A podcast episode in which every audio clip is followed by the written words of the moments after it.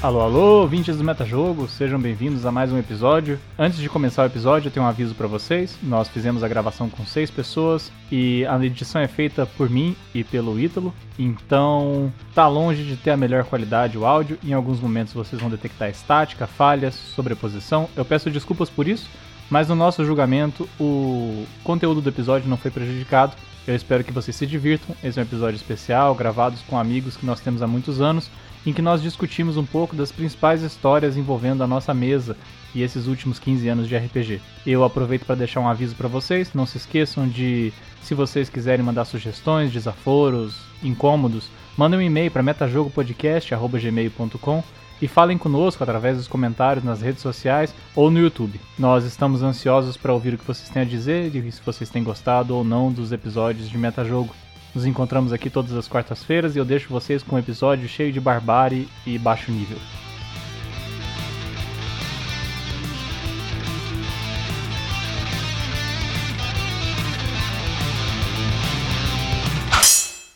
Boa noite, Tito. Opa! Eu vou pedir para que algumas pessoas se apresentem. Esses são companheiros de jornada que estão conosco na estrada há um pouco mais de 15 anos, jogando RPG e barbarizando. A primeira pessoa que eu vou pedir para se apresentar, a bem da ordem, em ordem alfabética. Então vamos lá. Ariel, conta pra gente como foi a sua primeira vez jogando RPG. E aí, meu povo? Minha primeira vez, velho. Eu, igual falei, velho, é muito nebuloso depois de tantos anos a gente jogando. Mas eu acho que a primeira vez que a gente jogou, que eu joguei com vocês, foi o RPG do. Quando a gente mesclava todos os sistemas, tinham Alquimia, o Reino de Ferro, Dota. E o meu primeiro personagem foi um druid que usava o Grimório que vocês tinham feito. Um blocaço de página com magia. E detalhes da aventura, não, não lembro não, cara, mas era um druid que. a gente vai falar, eu acho, da história da raposa, né? A gente vai chegar lá. Eu passo a palavra então por ordem alfabética pro Brás, né? Porque ninguém sabe o seu primeiro nome, Brás, não é isso? então, conta pra gente qual foi a sua primeira experiência com RPG. Antes de mais nada, eu queria falar que eu esperava uma animação, uma entrada igual você fez no. Acho que foi o penúltimo episódio, Ítalo. Você fez todo um yeah, yeah, enorme assim, em vez de. Não, não, não, não, é, é, maravilhoso, eu diria. Mas beleza. A minha primeira aventura foi há uns 16 anos atrás, cara. Eu lembro porque foi quando eu mudei para perto de vocês. E quem mestrou foi o Zé. Foi uma aventura de D&D. Nunca mais, né? Foi Nunca mais, primeira e última. Acho que traumatizou total, né? E eu não lembro se era 3.0, 3.5 o D&D. Foi, eu, eu, lembro de dois, dois momentos só. O primeiro momento foi criando a ficha e meu primeiro, minha primeira batalha foi contra um zumbi. E eu me lembro do final, cara, que apesar de muito nebuloso, eu lembro que o final o, o Zé foi distribuir alguns prêmios que a gente tinha conseguido fazer a missão lá, e, e era um pessoal muito foda. E o João não gostou, sabe? Falou assim, não, muito pouco, arrisquei minha vida, perdi um braço, sei lá o que aconteceu. E partiu pra cima do Zé, cara. Eu falei, isso aqui não é para mim, e fui embora. Claramente eu mudei de opinião, né? Porque a Barbárie me, me perseguiu, a Barbárie me, me, me deu sabor, né? E eu voltei para jogar até hoje. Que coisa, hein, cara? Você curte uma violência familiar? Talvez nem tanto participar, mas acho que pelo ato de ver, assim, é bom, né? Ajuda a formar laços. Boa. Velho Gustavo de Guerra, você lembra da sua primeira vez? Então, eu lembro sim. Foi. A gente tava jogando Shadow of the Colossus. Foi a minha primeira aventura que eu joguei, pelo menos que eu me lembre. E a gente jogou na casa do Vitinho. É, essa aventura inteira. Inclusive o Vitinho não tá aqui, mas deveria, porque ele é um jogador lendário também. E o que eu me lembro dessa aventura que eu fiquei muito irritado foi que quando eu consegui pegar o ovo de dragão, que é o que eu mais queria, o personagem mais queria, a aventura nunca mais aconteceu e acabou por aí. Então foi, para mim, aquela foi a primeira decepção com o RPG. Eu falei, velho, lutei tanto. é, a primeira de com certeza. Lutei tanto para conseguir e aí nunca mais teve aventura. E essa é a primeira lembrança que eu tenho do RPG. Próximo na nossa lista, Júlio ou Zé? Não, é Júlio, é Júlio. Zé com Z. É, Júlio, sua primeira vez jogando RPG. Boa noite aos ouvintes. Uh, eu sou um pouco mais newbie uh, do que em relação aos outros, porque enquanto vocês jogam tem 15 anos para mais. Eu comecei mais ou menos no meio da trajetória de vocês, uns 7 anos atrás, por aí, 7 anos e meio. Uh, minha primeira aventura foi na casa de vocês, o Vitinho já não estava mais participando. Foi a aventura do Homem Gravidade, que o Ítalo, que o Ítalo tava mestrando. A gente vai falar um pouco, mas eu não quero estragar, a gente vai falar um pouco mais. Vai, vai ter mais a ser debatido. Só que não me lembro muito bem da história, mas eu me lembro de como é que eu construí meu personagem. Eu tinha uma visão para ele muito específica. Eu fiz um ninja que manipulava a gravidade. E tinha todo o sistema de esferas e tudo mais. Uh, no final, o personagem, fisicamente, os atributos, saiu exatamente do jeito que eu queria, tava esteticamente lindo.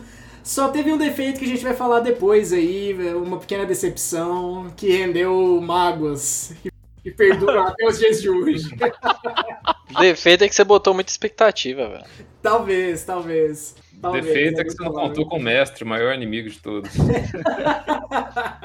Zé, sua primeira vez com o RPG. Boa noite. É, eu acho que a minha primeira vez eu tinha aproximadamente uns 9 ou 10 anos. Isso já fazem aí uns bons quase 20 anos. E foi Vampiros à Máscara.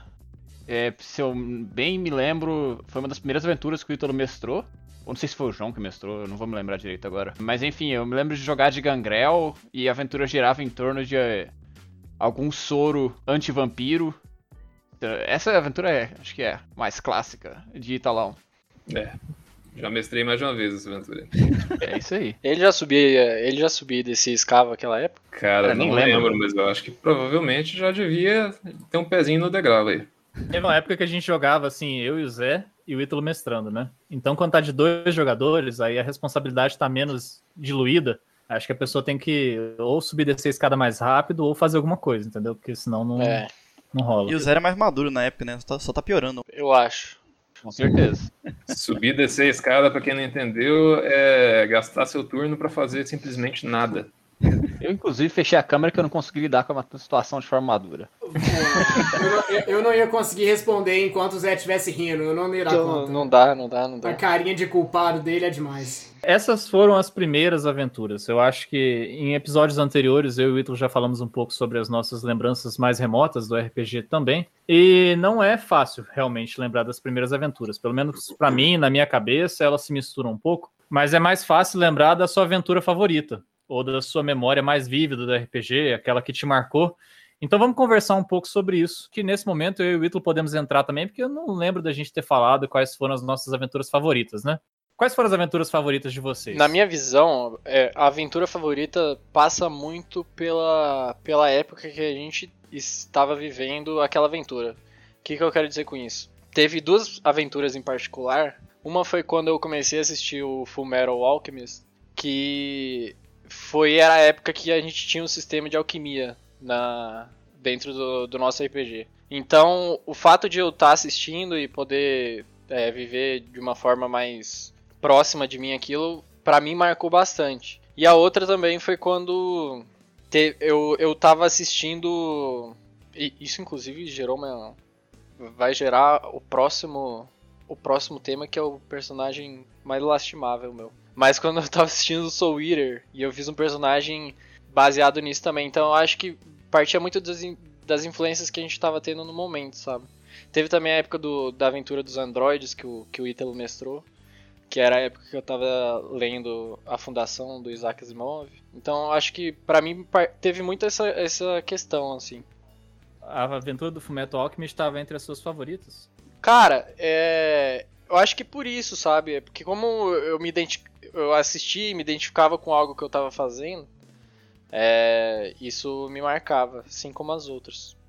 Seu, seu alquimista era de quê? Eu era de areia, eu acho, velho. Areia? É, eu lembro que eu fazia. Eu fazia manipulações com, com areia. Vocês não vão lembrar, né, velho? É porque é algo muito específico para mim. É, eu, eu lembro do meu alquimista também. Eu era um alquimista do ar. Eu já até comentei sobre isso antes. E eu não lembro bem da trama da aventura, mas não importa, porque eu achava muito legal, assim, ter, ter um personagem. Enfim, o Fullmetal Alchemist realmente era um RPG de regras simples, mas que foi especial.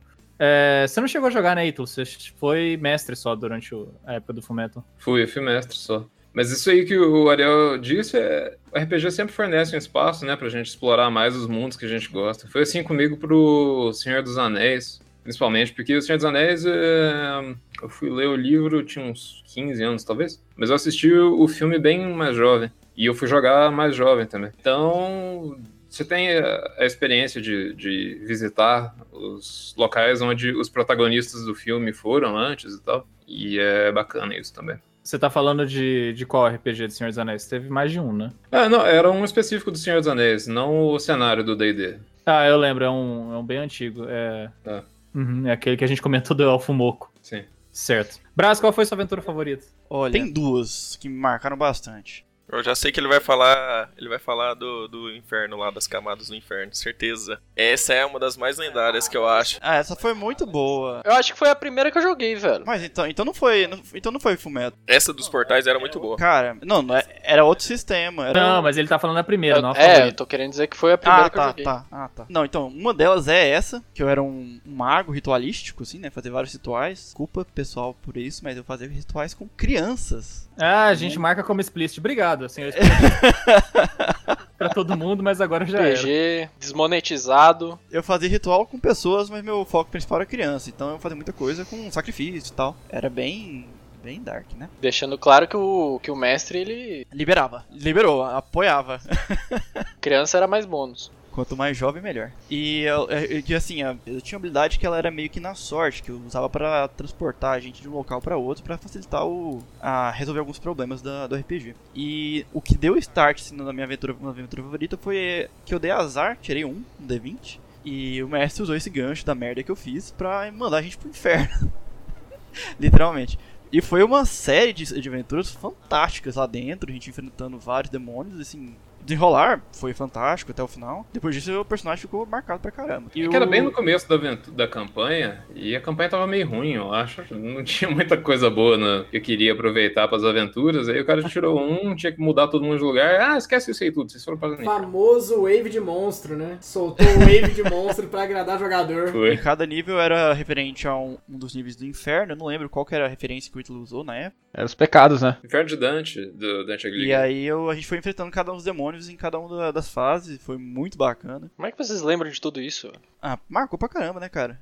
Esse sistema era. era Reino de Ferro? Não, eu acho que é Era anterior. Dota, então? Eu acho que era um mix de Dota, velho, com Rede de Ferro. Era o, era o mixado. Eu acho que inclusive esse mixado ele tinha. Você podia escolher entre sistema de Dota, Reino de Ferro Isso, ou. isso, esse mesmo. Ou Alquimista, não podia? Esse mesmo, a gente podia escolher. Ainda parte dessa aventura, eu lembro que a gente, quando a gente cansava do lugar, a gente só trocava. A gente aprendeu a trocar de plano e falou assim: ah, cansei desse mundo, vambora. E, É o famoso trocar de RPG, né? cansei daqui, vambora. E a segunda, velho, foi uma outra aventura que a gente jogou, essa já foi um pouco mais recente. O Ju, acho que o Ju já tava, inclusive. Foi a aventura do Malignol. A aventura do famoso Malignol. Ou- Guaraná, café. que E mais? sangue de humano, pra variar, Isso né? não é muito surpresa, não, cara. Todo personagem do Brás, ele andava com a mochila escorrendo sangue, velho. Eu não sei como é que a gente caminhava em cidade, velho. Era, era inviável. um cheiro horrível, um rastro. E era o RPG realista, velho. Não, não, essa não era de jogar, não. Essa aí eu era, eu era um cientista, minha habilidade especial era fazer poção. E eu fazia. é, eu, eu achava bem bacana meu personagem que eu tinha, tipo, uma espécie de. Uma espécie de besta na, na- no braço, que eu colocava a seringa e acertava a pessoa com as poções que eu ia preparando. Claro, você fazia tudo, né? Você tinha mais pra atacar e fazia magia. É o meu tipo de personagem. A gente, acho que a gente vai passar por isso também. A gente vai passar por esse, esse tópico. E eu achei muito bom que o meu personagem foi. Ele foi criando várias, assim. É, no começo eu não fazia um personagem com tantas camadas, assim, achei legal que ele foi desenvolvendo muito durante o RPG. Então, assim, ele, ele veio a falecer, ele renasceu como zumbi, e depois ele foi especializando em uma outra área. Esse RPG eu era um, eu era um palhaço de circo que jogava facas. Não era esse, não era esse, não era esse. Claro que era, velho. Assassircus foi muito Esse também. Assassircus, inclusive, é uma das minhas favoritas. Tá aqui também, tá anotado aqui essa Circus. Eu não lembro do Assassircus, cara. Do que que eu era? O que que eu era no Assassircus? Você era o cara da gravidade, Júlio. Você era o trapezista. Ah, era esse! Era esse! Eu era o trapezista. Velho, eu recalquei essa. Eu recalquei totalmente esse arco, velho. Ô, Gustavo, quem que você era no Então, cara, eu, eu era alterofilista nessa. E eu sempre gostei de personagem assim, né? Personagem que vai pra porrada e não tem muito de conversinha. QI é mais baixo. Esse, esse. Mas, cara, falando de aventura favorita, eu acho muito difícil separar o que eu acho de qual foi minha aventura favorita de qual foi meu personagem favorito. Eu acho que eles se confundem um pouco. Porque pra mim, as melhores aventuras foi aonde eu tinha os melhores personagens. Não sei se pra vocês é assim também, mas na minha mente vinham os, os meus personagens mais marcantes que ficaram pra mim. E junto vinham as aventuras juntas. Com eles. Então, eu, eu sofri um pouco com, com essa questão que você acabou de dizer, porque pra mim, quando, quando, quando eu penso em aventura mais marcante, me vem também os personagens mais, mais marcantes, que eu mais gostei de, de, de interpretar, que eu mais gostei de jogar. Só que aí eu resolvi fazer uma, uma diferenciação, porque eu achei muito. Achei muito piegas, achei muito chato colocar. Eu não tive esse tempo, né? Então. Mas é, eu acho que minha aventura. Acho que minha aventura favorita, cara, foi uma recente e, e tem, um, tem um motivo especial pra, pra esse duelo, foi a do Curse of Strahd. Quando O tá, a gente tava jogando? teve- A gente, a gente teve que matar ele duas vezes, eu acho. Eu morri duas A gente vezes. assassinou ele duas vezes. Mas a razão por trás da, da Curse of Strahd ter sido minha favorita foi porque foi numa época muito de mudança do nosso grupo em si. E a gente tava tentando entender se a gente ia conseguir jogar no modelo online pelo Roll20. E a Curse of Strahd foi meio que a confirmação. Tipo, ah, ok, isso aqui é viável. O RPG continua como a gente vem fazendo há anos aí. Então foi, foi um toque bacana. Eu achei que foi um momento de evolução, assim. É por isso que acaba sendo minha favorita. Todo mundo gosta da Curse of Strahd? Cara, eu gosto. Feelings. Não, não detesto. Um dos motivos é, é aquilo que eu tava conversando com você, João, que é o fato da gente ter conseguido criar um cenário único que foi o de aquele, aquela noite que ficou só eu e o Júlio jogando com você mestrando, que a gente conseguiu criar um, um cenário em que os outros, os outros personagens não sabiam e que é algo que é difícil de você fazer, né? Porque a todo momento todos os personagens estão é, assistindo você jogar, então você não você consegue ter segredo dentro de um certo contexto, mas os, eh, os outros players estão sabendo o que você tem por trás e querendo ou não isso influencia, né, a forma como você vai jogar. E a gente, nessa aventura, a gente conseguiu fazer isso de, de manter um, um segredo que os outros personagens não sabiam e só eu e o Júlio tava é, ciente daquilo. A gente conversou sobre isso. A gente gravou um episódio, não foi pro ar ainda, mas é sobre PVP, né? Player versus player. É, e a gente ventilou essa hipótese de separar a mesa, metade sabe de uma coisa, outra metade não sabe. É muito difícil mesmo. Nessa aventura do Curse of Strahd, o fato que vocês não contaram é que vocês tinham feito um pacto. né? Foi. A gente se aliou à Strahd. É, eu não sabia, eu não tinha a menor ideia. Ninguém esperava. a gente só foi descobrir no, no final, a hora que os caras levantaram a espada pra gente e falou: Que É. isso que tá acontecendo? O Ítalo tá entendendo agora, filho. Ele tá entendendo agora porque que ele apanhou do Júlio. Tomaram um safode. Quem apanha não sabe por que que Eu tá não sei pro Júlio, mas pra mim foi muito massa ter todo o curso depois que a gente sabia do, dessa aliança que a gente fez com o Strad. E sabendo que os personagens não sabiam, pra mim foi muito massa, assim, interpretar sabendo que os caras iam cair numa trap. Curse of Strahd foi uma versão bem simplificada, né? No sentido de que foi só uma aventura em que vocês estiveram sozinhos. Mas a gente debateu, inclusive, sobre um dos principais problemas do PVP é esse lance de você estar assistindo a outra parte do grupo jogar, né? Então, uma solução possível seria você separar sempre que você tem dois grupos opostos. Para evitar metajogo, para evitar a tentação do jogador usar as informações que ele tem sobre para onde o outro grupo tá indo e tal. No Curse of Strahd foi uma aventura rápida e foi uma aventura só, mas já fez toda a diferença, né? Porque foi a aventura, foi a aventura que vocês fizeram aliança com, com o, E foi o no final, demônio, né? né? Então, assim, não teve tempo pra ficar. pra criar muitos problemas. Não, na minha, na minha teve. Eu tinha o olho do Strade na minha testa pra eu esconder aquilo de vocês. Foi dificílimo, porque Ah, é é, verdade. quando, quando a gente compartilha as informações mesmo, é muito difícil evitar ah, você fazer perguntas capciosas que normalmente interpretativamente você não faria.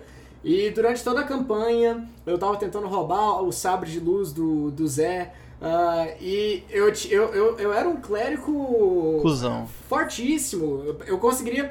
Eu tinha, eu tinha magia de sobra pra roubar essa espada sem ninguém nunca ficar sabendo, enterrar ela numa pedra usando Moldstone. Mas eu não podia porque eu sabia que perguntas capciosas viriam, tipo, ah, alguém viu a espada e acabou que ia cair em mim. E, e não tem como impedir isso, se, se não separar. E não dá pra exigir que os jogadores se façam de burro porque fica, fica inorgânico. Fica artificial. Fica, fica, exatamente. Fica muito artificial. Se fingirem de cego, tipo, ah, então tá. Isso é um grande dilema, cara. Ô, Zé, você Cara, eu gostei, mas eu acho que também o Curse of Strahd não foi só essa transição pro Roll20, mas ele foi o primeiro RPG que a gente jogou com personagens que não eram nós, na teoria, né? É verdade. Ah, real, real. Porque o que aconteceu foi que o, o João e o Ítalo eles criaram os personagens antes de começar, e você tinha que escolher entre personagens que já tinham uma história pronta, que já tinham a classe pronta, enfim, eles já eram pré-feitos, né? E aí É, hoje em dia eu acho que talvez eu não gostaria disso. Mas é porque eu acho que a gente começou também a interpretar muito melhor a partir daí.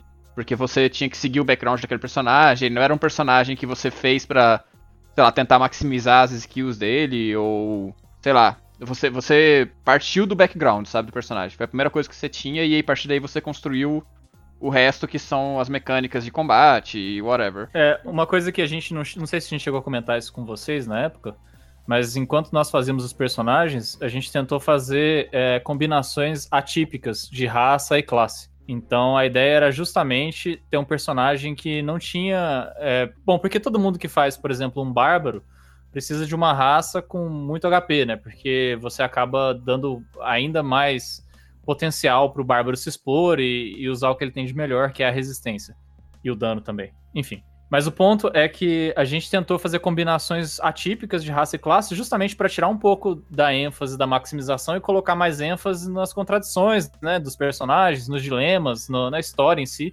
Eu também acho que teve um efeito positivo. Eu lembro que nessa aventura, com todos os defeitos que ela teve, em geral as pessoas interpretaram bem, né? Eu me lembro de que todos os personagens conseguiram ganhar vida mais ou menos como a gente tinha imaginado que eles ganhariam quando a gente A gente criou. fala mais sobre isso no segundo episódio do, do metajogo, que é abraçar suas fraquezas, né? Se você tirou um número baixo em destreza, sei lá, põe que seu personagem usa uma bengala, deixa isso como um, um elemento de estilo.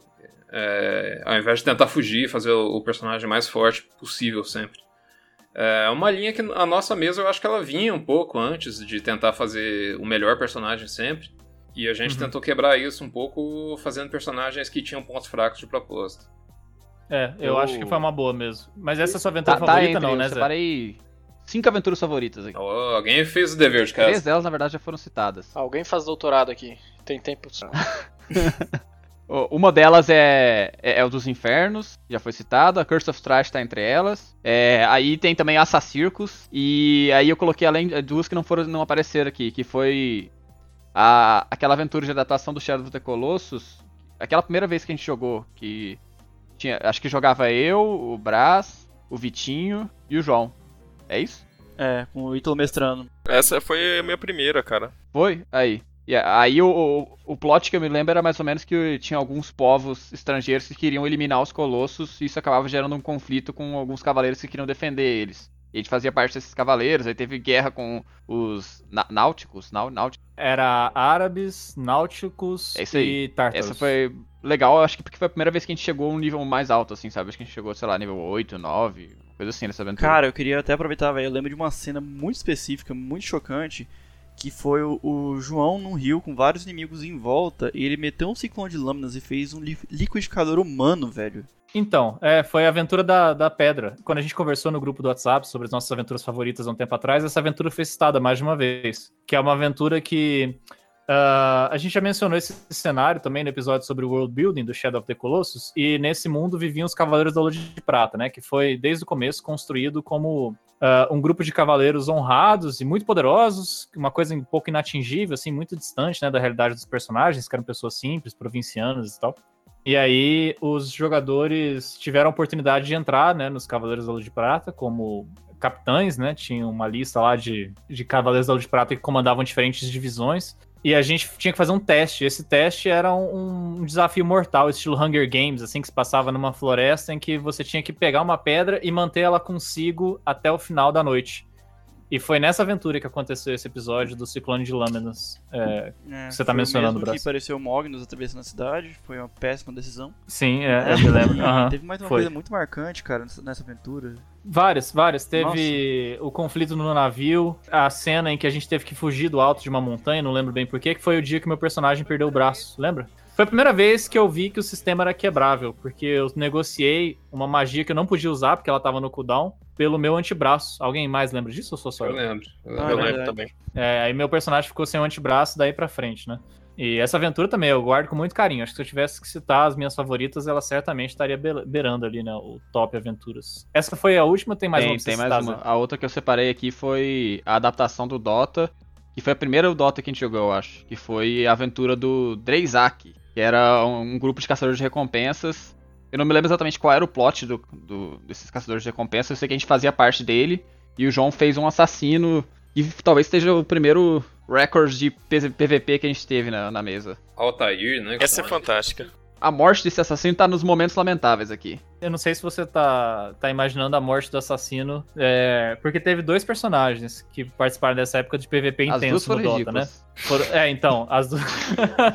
as duas foram ridículas, realmente. A do assassino foi que ele morreu pro clone dele. Foi, né? mas é, é que você tinha colocado fogo nele e era só você ir embora. Aí você resolveu tripudiar na, na fracasso do clone, ele se apagou e te matou. Putz, é isso mesmo. Grande Del Pinheiro. O Pinheiro tava bravo. Grandíssimo Del Pinheiro, voltei na hora certa. Exato. O Del Pinheiro era o personagem que era um ente do Que Gustavo. Olha o nome montava, montava o quê? Um mamute. Nós tivemos grandes personagens ao longo dos anos. Eu acho muito legal o que o Gustavo falou sobre os personagens favoritos se confundirem com as aventuras favoritas. Porque, de fato, eu tenho mais facilidade de lembrar quais eram os personagens que faziam parte da aventura do que do plot. Mas eu gostaria de também, na onda do Ariel, fazer uma menção honrosa sobre uma aventura que eu não lembro muito bem dos personagens, mas eu lembro que o plot era muito bom. Que era que nós éramos clones. E a gente só descobriu isso na quarta Lembro. aventura. Vocês lembram disso? Putz, verdade. Esse foi bem maneiro. Esse foi bem Essa é a, é a do Malignol, não é? Não era do Malignol. Não era do Maligno, Não. não. Hora do Malignol. Essa foi a aventura de longe, assim. De longe foi a aventura que mais me deu trabalho pra escrever. Foi dificílima de fazer, porque tudo que vocês faziam agora afetava. Acho que é melhor explicar, né? a- o plot mais ou menos como ele era. A ideia é que cada um dos personagens tinha sido clonado. Eu sei que eles estavam aprisionados, né? Os originais eram. é, estavam aprisionados em algum lugar. E eles tinham dado um jeito de clonar a si mesmos e fazer os clones virem buscar a chave pra eles se soltarem e tal. E os jogadores, na verdade, eram clones e eles iam catando pistas ao longo do passar das aventuras e iam concluindo: nossa, será que eu não sou o original? Porque tudo que eles pensaram já tinha sido pensado originalmente por outra pessoa antes. Esse foi o do Homem-Doença do Ariel? Isso, esse Não, mesmo. É, esse foi. mesmo. É esse mesmo, é esse mesmo. Tanto é que o Foi? Homem-Doença voltou pra, pra atormentar a gente quando você fez um Isso, porque o clone, porque o original continuou vivo, mesmo quando você desistiu Cara, do eu, eu clone. lembro que, que a gente tinha muitos debates de tipo se a gente era um clone mesmo ou não, sabe? É. Eu lembro que a gente ficava conversando, ó. Não- Eu não lembro do minutos, RPG, minutos, mas assim, houve um momento que. eu não lembro a aventura agora, mas foi, foi muito bacana. Que o, a gente tava enfrentando alguns desafios dentro de alguma, alguma dungeon e a gente entrou numa uma armadilha claramente mortal, não tinha saída. E a única dica que a gente tinha era rasga a ficha. Não, esse era outro RPG. É, era não, um então, RPG. Era outro RPG, mas foi tipo assim, foi um trem tão. Essa foi um- uma aventura é, pós-moderna que eu mestrei, é uma aventura com. em que os jogadores sabiam que eles estavam jogando uma aventura de RPG. Eles entravam, eles quebravam a quarta parede, entravam em outra dimensão onde não existiam muito bem regras. E aí tem uma hora que a instrução que os jogadores, que os personagens recebem é rasga ficha. E aí os jogadores tinham que rasgar a ficha para solucionar o puzzle. É, só que todo mundo buga a cabeça, né? Ninguém que meu personagem tá ouvindo pra eu rasgar a ficha, o personagem quer rasgar a ficha, eu sou jogador, eu vou rasgar a ficha do meu Velho, personagem. eu lembro, eu lembro como se fosse agora, velho. Eu lembro como se fosse agora. Eu acho que era o Zé rasgando a ficha ou o João. Não, eu fui o primeiro. Eu, fui, eu acho que eu fui o primeiro. Eu lembro que eu levantei assim, eu. É, e aí o Ítalo virou. Aí a gente virou. O Braz morreu, aí o Ítalo, é, morreu, ué. Rasgou a ficha. Não, e na época isso teve, teve um impacto muito grande, porque a ficha não era um negócio que você imprimia, a gente, a gente fazia o negócio à mão, com régua, era a, a ficha era um símbolo do- do- da, da prevalência do seu personagem. Aí o cara manda a gente rasgar, ficou todo mundo calado olhando pra ele na ponta da mesa, tipo, eu não vou, eu não vou rasgar. Mas é bom dizer que, que essa, esse rasgar a ficha não vem de um- do nada, né? Se eu só falasse rasga a ficha no meio da aventura, ia ficar sem noção. Mas antes desse momento do rasga a ficha, é, o narrador Eu lembro, eu lembro, eu lembro. Ah, Eu- a, gente tava, a gente tava numa casa no topo da montanha. E aí tinha. A gente tava encontrando. é, eu não lembro se no começo eram bilhetes, mas é como se um narrador onisciente falasse com a gente e dissesse: Você nunca se perguntou por que, que você não tem que comer? É, ou por que, que você não toma banho? Sim, sim. É, isso. E aí o narrador tava dando pistas pra gente de que nós éramos, na verdade, personagens. E brincando com essa ideia, né? De, de fazer uma aventura Ele, que. ele meio que falou se liberta e rasga a ficha, tipo, sai quebra isso ou eu que tô viajando? Assim, e muitas. é, esse foi o último, esse foi o último dos puzzles que as pessoas tinham que resolver. Mas guiando até esse ponto, tinha, por exemplo, eu com a voz de narrador, né? Com aquela impostação que eu faço sempre como narrador. Os, é, vocês seguem um corredor, quando vocês vêm, de repente tem o caminho da esquerda da direita, e vocês pegam da esquerda. E aí, eu acho que rolou umas três vezes isso, de vocês pegarem realmente da esquerda e obedecendo o narrador. Só que leva isso, isso leva para um labirinto, né? E a coisa só evolui quando você desobedece o narrador.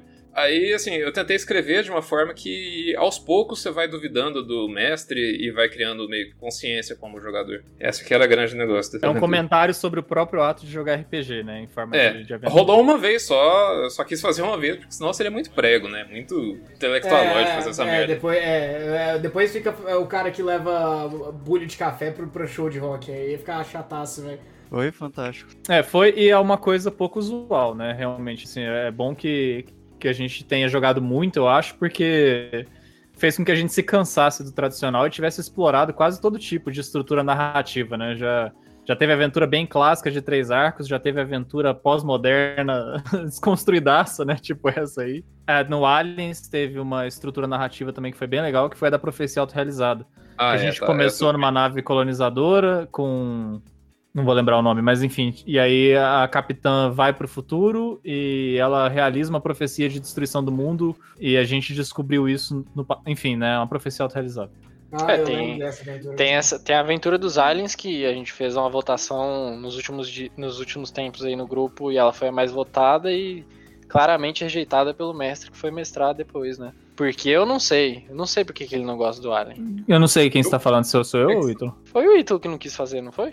Não, eu É, gosto que a gente foi fazer Dota. Não, acho que gente- foi, foi que a gente foi escolher entre Dota e outros Aí a gente começou a aventura É. de Dota, maneiríssima, aí parou do nada pra gente jogar Curse of Strahd, eu acho que foi. Não, não, Curse Só of que eu Strahd acho que anterior o fato é que Dota é o mais legal, mas é o que o mestre menos gosta.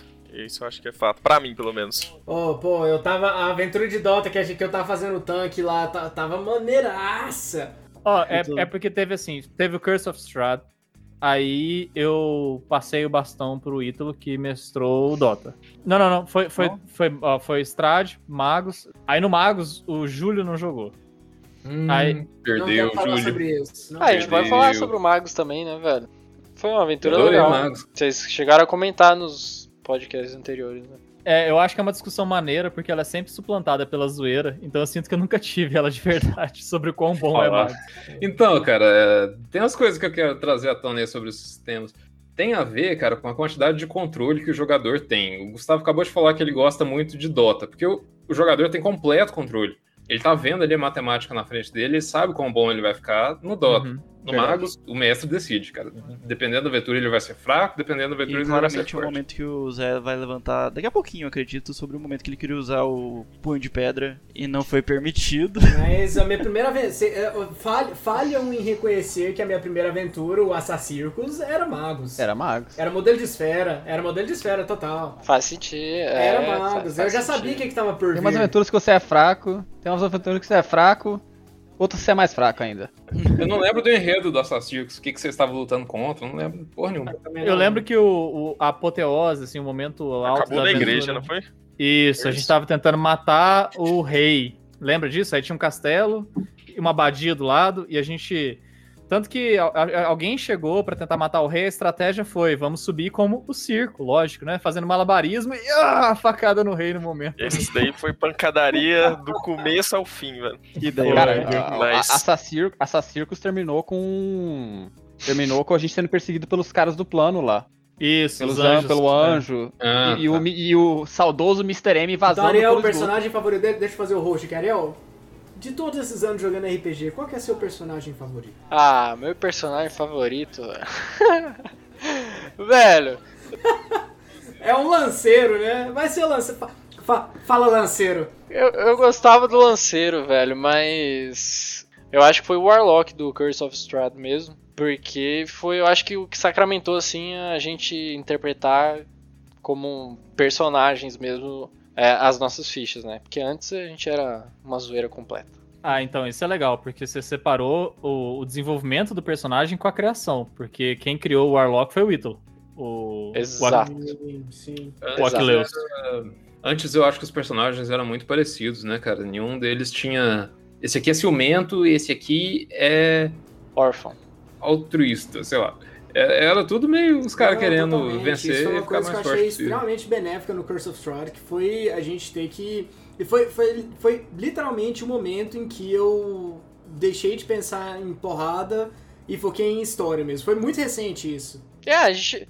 Eu acho que foi quando a gente deixou de pensar em ganhar, velho. Aí, vocês comentaram nos podcasts anteriores que, que RPG não, não existe quem ganha, né? Mas eu acho que a gente, inconscientemente, a gente sempre teve isso, assim, de tentar maximizar dentro de todos os uh, cenários que a gente estava e, e para fazer isso você mata completamente a interpretação do personagem. Desde usar informações que você não tem. A inventar itens que você não tem. Opa, opa! opa joguei aí. É normal, cara. Na, na mesa que eu jogava antes de começar a jogar com vocês, não tinha, os personagens eram todos iguais também. Demora muito pra você aceitar que você não vai ser o protagonista, você não vai ser o cara mais forte. Ah, Provavelmente a vida vai vencer. Mais justo, assim. Depois, de, depois do Curse of Strahd, eu sou a favor de sempre for, serem feitos personagens e, e lá pros, pro, pros jogadores interpretarem. Porque criou uma nova perspectiva para mim, abriu um novo horizonte no RPG. Inclusive, o meu próximo personagem eu tô planejando vai ser um social. Não, então. não, para com isso. Você ainda dá futuro, não. Social, cara. Social, não. social, social. Carisma. Carisma. Ó, é, eu, eu, eu, desde aquele acontecimento no Senhor dos Anéis, cujo a descrição eu não vou me deter, o, o Júlio vem numa crescente forte aí de, de interpretação do personagem. Esses dias pra trás a gente até falou, né, que só o fato de você ter abandonado o personagem lá atrás foi um ato de não tentar maximizar, né? Porque do ponto de vista de ficar com o personagem mais forte possível, faria mais sentido você ter continuado com o seu char. Uhum. Então você abriu mão para voltar a dois níveis, preferiu entender que o arco do personagem aqui eu, tinha aqui acabado. Eu, aqui eu vou, vou, vou subir nesse high horse aí e falar que foi, foi porque realmente eu senti que era hora de terminar, não foi porque eu fiquei puto, não. Foi porque eu senti que era uma questão. O arco acabou do personagem. Vocês deixaram tão bonito, por que, que eu vou falar agora que não? Mas eu tenho uma opinião diferente sobre isso, cara. Eu, eu penso que é, a gente aprendeu a jogar em cima das tendências. Lá no passado, cara, a gente só jogava é, em cima das tendências. Então, era, ou era neutro caótico, ou era bom e leal, e assim vai. Então, a gente, a gente não, não tinha um, uma, uma característica de personagem fixa. Na verdade, ele era fixado pela tendência e só. E daí a gente tentava maximizar o personagem no que ele tinha de melhor. Até porque a tendência era o que dava o XP, né? Exatamente. Mas ele era sempre 50. Mas, tirando isso. É, é, é, realmente, é um ponto interessante, porque a gente nunca foi obrigado, por exemplo, a, a, na nossa ficha, de escrever quais são as falhas do seu personagem. Nunca. Todos os personagens foram super pragmáticos, super moderados e tão fortes quanto eles conseguiam ser para resolver problemas. E né, a maioria dos problemas solucionava de duas formas. Aí a gente já sabe qual é. Uma era conversando e demorando dois dias para conseguir chegar naquilo. A outra era sentando a porrada em todo mundo e chegando no final, sentando a porrada com mortos e vivos, feridos, mas chegando ao final. É, batendo criança, mulher, cachorro, não tem tempo ruim.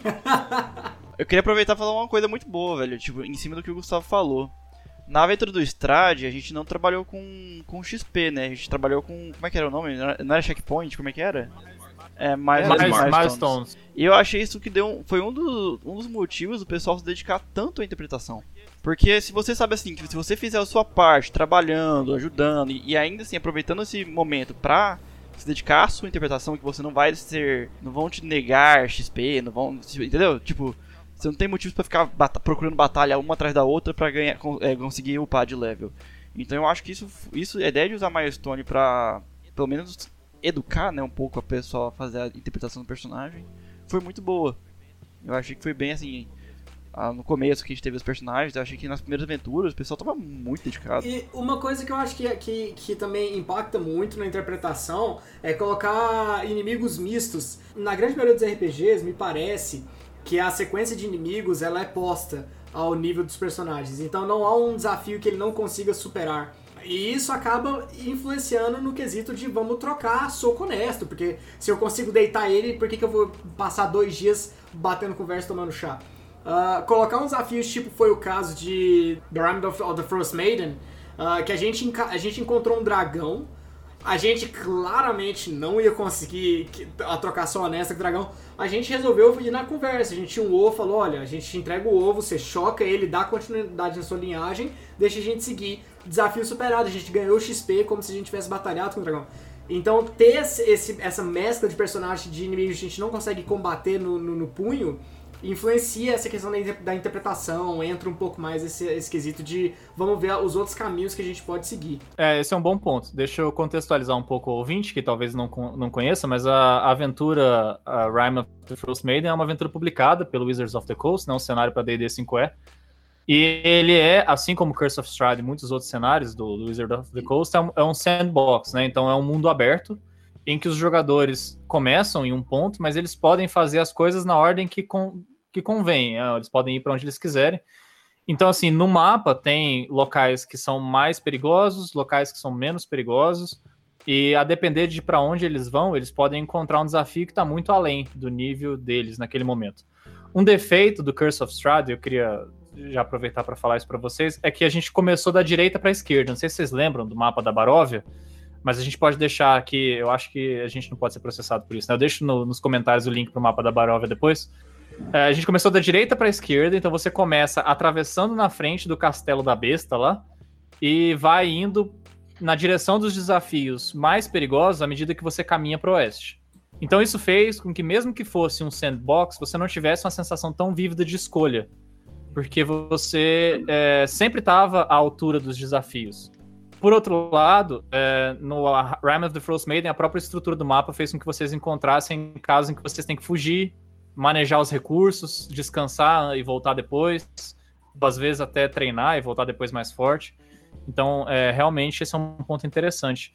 É, acho que talvez a nossa única outra experiência de, de sandbox tenha sido Shadow of the Colossus. Eu estava pensando enquanto você estava falando, porque lá tinha um mapa já pré-estabelecido e tinha marcado no mapa onde habitavam os colossos.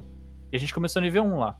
Vários deles eram desafios que a gente não conseguia né, é, vencer não tinha interesse também em batalhar com os colossos, né? Acabou que o plot daquela aventura era defender os colossos, mas por curiosidade a gente chegou a visitar alguns deles, né? Então, é, desse, nesse sentido, era um mundo aberto. Se a gente escolhesse virar para a esquerda, beleza. Mas do contrário, eu concordo que o mestre, talvez o Ítalo, que mestrou mais tempo do que eu na nossa mesa, possa até dizer como é que ele se preparava para isso. Mas eu acho que é, é, a gente intuitivamente sempre acaba colocando um desafio que tem. É, ele é difícil bastante para ser ameaçador, mas ao mesmo tempo ele não é mortal, ele pode ser superado na porrada. Questão difícil, cara, depende. A resposta é que varia muito de aventura para aventura. Algumas aventuras, elas realmente têm um caminho já pré-preparado, né? São o caso das Dungeon Crawlers. Os personagens vão descendo a caverna e vão matando kobolds para cá, matando kobolds para lá. Muitas vezes, se o mestre sente que os jogadores estão fazendo não estão usando a inteligência, estão nessa vibe aí que o, que o Júlio descreveu, né? Assim, é, se eu estou jogando essa aventura é porque o mestre considera que eu sou capaz, se eu sou capaz, dado, dado, dado, dado. Eu, enquanto mestre, se eu, eu vejo que os jogadores não estão investidos o suficiente nisso, eu aumento o suficiente a, a dificuldade a ponto deles não conseguirem. É, então eles vão ter que usar inteligência, hum, derrubar um lustre na cabeça daqui, vou tentar me disfarçar, passar despercebido ali pelo fundo. É, essa é uma coisa. É, a outra é, no Shadow of the Colossus, realmente a gente tinha preparado o um mapa antes, né? Uhum. Mas isso era meio que ilusório, porque o mestre não tinha exatamente na cabeça tudo que tinha em cada canto do mapa. Muitos outros jogos que você não está considerando agora é, sandbox, você poderia ir para qualquer outro lado e o mestre igualmente estaria despreparado, entendeu? Entendi. Uhum. Bom ponto. Tem 16 desafios, né, postos no Shadow of the Colossus. Eu entendo Sim. o que você quer dizer, mas é, lá, em certo sentido, se alguém tivesse entrado na caverna de um colosso, o desafio ia estar tá lá. E o jogador sabia que ele ia estar tá lá e sabia que ele não podia ser vencido. Mas qualquer mapa é assim, cara. É, às vezes, mesmo que o mapa não esteja mapeado, se o jogador quer ir para um lugar branco no mapa, é, o mestre inventa na hora e, e, você vai ter a mesma impressão. O mundo é fixo, assim. Essa coisa que o mestre tem que prezar primariamente é a sensação de verossimilhança. O mundo existe, isso aqui não é apenas um jogo, ou se é um jogo, é um jogo com convenções muito bem estabelecidas. Aqui está tudo, tudo, muito bem ancorado, entendeu? Não é o mestre que está inventando, etc. Entendi. Poker Face, isso sempre esteve aqui. Tava é. só te esperando. Porque se o jogador tivesse a impressão de, de que tanto faz, de que o mestre tá tirando da cartola qualquer coisa, aí você. Acabou o jogo, né, cara? Uhum. A ideia é de que. É de propósito, você tem que dar a sensação de propósito. As coisas têm uma hierarquia de importância. É, tanto tipo que acho que ó, talvez o mapa que a gente mais usou de todos os de RPG foi aquele mapa do continente, aquele que chegou até a ficar rasgado, Forgotten Realms. A gente usou, cara, a gente explorou esse mapa até não poder mais e não era como se a gente não tinha essa sensação de aleatoriedade, assim, sabe? É. E, tipo É. assim, ele era um sandbox, tava tudo lá pré-posto ali pra gente, a gente conhecia, inclusive, várias aventuras diferentes foram jogadas nesse mesmo mapa, sabe? Então, por exemplo, às vezes até a gente sabia que tipo de bioma a gente tinha que encontrar em um local. De tão bem que a gente conhecia esse mapa. Mas nem por isso ficava meio ao léu, assim. Eu tenho uma curiosidade aqui. Eu- eu vou mudar um pouco de assunto no sentido de voltar para a questão de personagem. Se a forma como foi mestrado, eu, eu quero, eu tenho curiosidade de ver é, a disposição de personagens favoritos, o quanto de, vamos supor assim, classes vai ser selecionado, se por exemplo, porque o meu Arlok ele era um mago meio meio tanker que que era brawler assim. Eu, eu quero ver se vai ter tipo um, um social, sabe? Ah, tá. Você quer saber. Você fala de, É, do- de estilo de Pessoal, cada jogador? Pessoal, exatamente. Porque eu Ah. acho que. Eu tava. Entendi. Vocês falando agora. Não, não, vocês falando agora, eu tava pensando se. A forma como vocês mestraram se chegou a favorecer um tipo de. De personagem. de classe, de Ah, personagem. saquei, saquei. Posso dizer que teve. Pelo menos pra Ah, mim. não, nos o- meus O personagens, claro. Gustavão era vendo no olho, meu amigo, o que tivesse na frente, se era palpável. Vamos tentar falar cada um de nós os nossos personagens favoritos? Sem pipocar, hein, galera? Se você lançar, você lança seu personagem favorito. Não me venha com, com meandros e nuances, não. Brás, Paladino, Não, não. Power Ranger. Três, arma, três armaduras. Absolutamente não, cara. Ah, atualmente, minha, atualmente, minha personagem favorita tá sendo a que eu tô jogando agora, a Nilora. Que eu acho que o tempo que eu tô me dedicando a. Na interpretação dela, no crescimento da personagem, o, na, na- no tempo que eu, que eu, eh, que eu tô passando lendo ela, pensando em como crescer ela e tudo mais, eu acho que tá sendo minha, minha personagem favorita, cara. É, vários desafios que a gente enfrentou lá, tipo, a gente até às vezes Ela vai morrer. Cri-. Vai morrer, com certeza. Mas o. Que ela vai morrer é inevitável, né? Mas digo assim, até mesmo uma, uma coisa que eu nunca tinha experimentado antes na aventura, que era ter. criar rixa, uma rixa saudável com alguns personagens, não com o jogador. Que eu tive isso muito com o, o Clark, né? O, o, o interpretado pelo Gustavo no começo. E eu achei isso muito interessante dela. Que ela era, tipo assim, ela tinha uma história bem, bem zoada, né? Tipo, mas assim, ela teve uma história muito complicada e ela tinha vários motivos pra não confiar em homens. E aí os personagens homens que ela encontrava, não personagens, os NPCs também, isso fez com que eu mudasse bastante a minha, minha visão e, de, e forma de, de agir no jogo. Então, assim, hoje pra mim ah, vai ser ela, meu personagem favorito. Legal. O eu não vou perguntar, que eu sei que é o Clisnes, tô certo? É o Sim. Clisnes, né? A gente mencionou. E matou o braço por acidente. Acidente. O Clisnes matou o Foi braço. salvar o braço do. Um bicho. Era tipo um dragão que tava levando o braço. Ah, Aí ele tirou um e não, acertou não, o braço a e gente, matou ele. a gente vai começar a falar em todos os personagens que a gente assassinou sem querer, porque tirar um tava com cobertura. A gente vai levar anos. E normalmente só quem leva são os personagens que eram porradeiro, eu e o Gustavão. A gente Ixi. levou tiro nas costas. E meu você abriu o portão meu do inferno amigo, Tiro nas costas. Pai tomou tiro já, viu? Gustavão, Cara, eu vou, personagem acho que eu vou favorito. surpreender aqui, porque meu, meu personagem favorito é um que as pessoas lembram, mas não é o primeiro que as pessoas lembram. Que é o Impostor Sedutor. Pô, impostor sedutor, velho. Pra mim, esse personagem era o personagem que menos dava porrada, mas ele era tão sacana e tão gostosinho de jogar com ele que ele é o meu favorito, achei- com certeza. Ô, é, eu achei que ele ia falar o Jumanji, velho. Jumanji era Verdade. excelente também, joguei Eu com ele várias ia falar aventuras. aquela atiradora, cara. Qual é o nome A dela? Rita. A Ritinha, Ritinha, Rita A. Rita! A Rita! Rita silenciosa. O Ritinha. Gustavo é tão nojento, velho. O Gustavo é tão nojento que ele descobriu um jeito furtiva. que ele podia dar tiros de pistola e entrar na furtividade Furtivo. logo depois, Não. porque as regras permitiam.